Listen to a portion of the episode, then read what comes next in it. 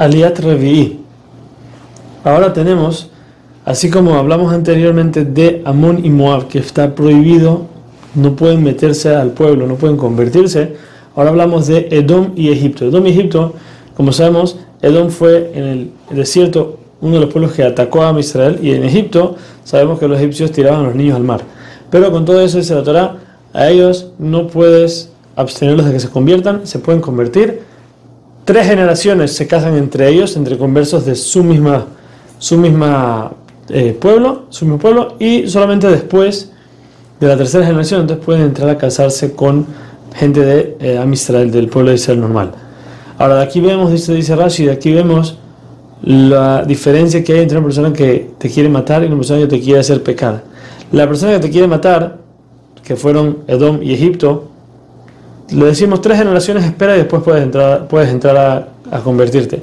Pero Moab, que era la gente que trajo a las mujeres para hacer pecar al pueblo, del todo se les, se les prohibió la entrada al pueblo de Israel.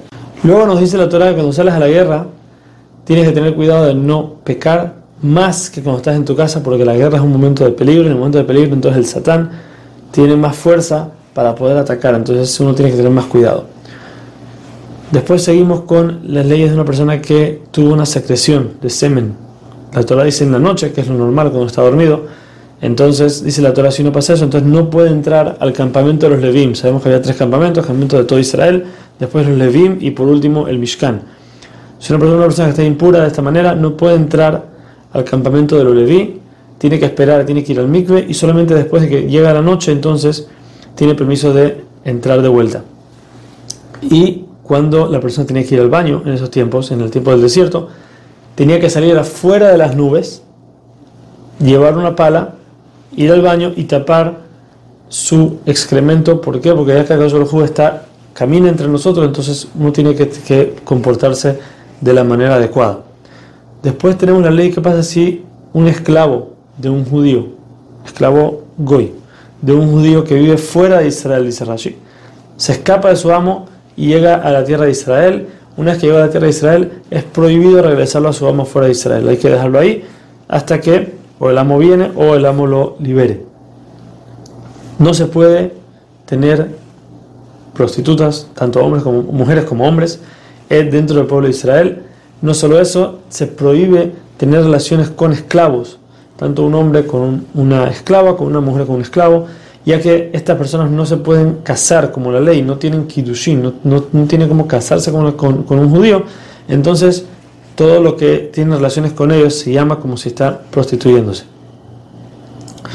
Ahora tenemos la ley de una persona que recibe, una, una prostituta, que puede ser Goya, que, que, que quiera traer un corbán, si ella trae un animal y este animal fue su pago por, por lo que ella hizo, o segundo caso, una persona tiene un perro y otra persona tiene un animal que es apto para traer un corbán y deciden cambiarlo, estos dos animales, aun que son aptos, teóricamente hablando, para traer un corbán, no se pueden traer por, el motivo de dónde vinieron. Un lugar que vinieron no es un lugar eh, bonito, entonces no se, no se permite traerlo como corbán. Tenemos la ley de cobrar intereses, que decimos que no puedes cobrar intereses a un judío, a un judío, solamente a un goy. Y por último, si una persona promete traer un corbán al Betamigdash, tiene tres fiestas, la Gemara lo aprende del Pasuk, tiene, tiene que pasar las tres fiestas, tiene hasta que pasen las tres fiestas para cumplir su promesa.